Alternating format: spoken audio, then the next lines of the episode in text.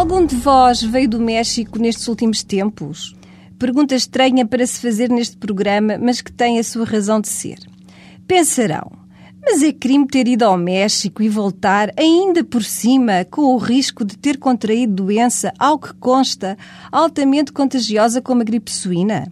Evidentemente que não.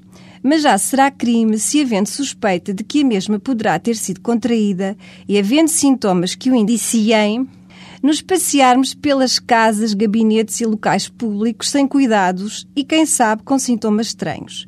E será crime se o nosso médico suspeitar e nada fizer para isolar ou evitar o contágio. Tudo isto para vos dizer que o Código Penal pune com pena de 1 a 8 anos de prisão quem propagar doença contagiosa, sabendo que a tem e que a pode transmitir. Se o fizer por negligência, pode mesmo ser punido com prisão até 3 anos. Assim, para além das cautelas a ter com a nossa própria saúde, há que as ter com a saúde dos restantes.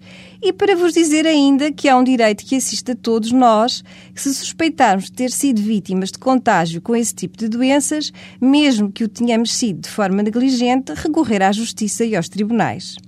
E a questão não é só a gripe suína, é a malária, a tuberculose, é a sida, a hepatite. Por exemplo, alguém que é vítima de contágio por fio sexual e até na sequência de um crime de natureza sexual tem proteção penal.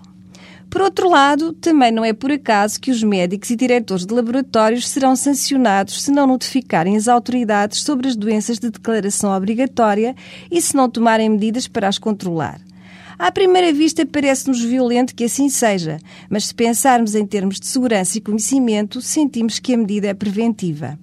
Ninguém sabe como circulam os agentes infecciosos. Sabemos que as doenças surgem, mas ninguém liga.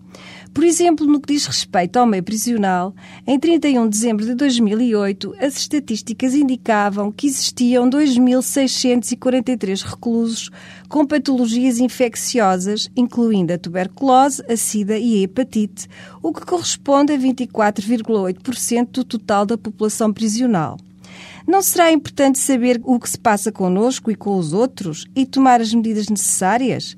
Os cuidados pessoais e gerais impõem-se não só porque a lei aplica penas e sanções a quem o não fizer, mas e ainda porque preservar a vida também por esta via é imperativo.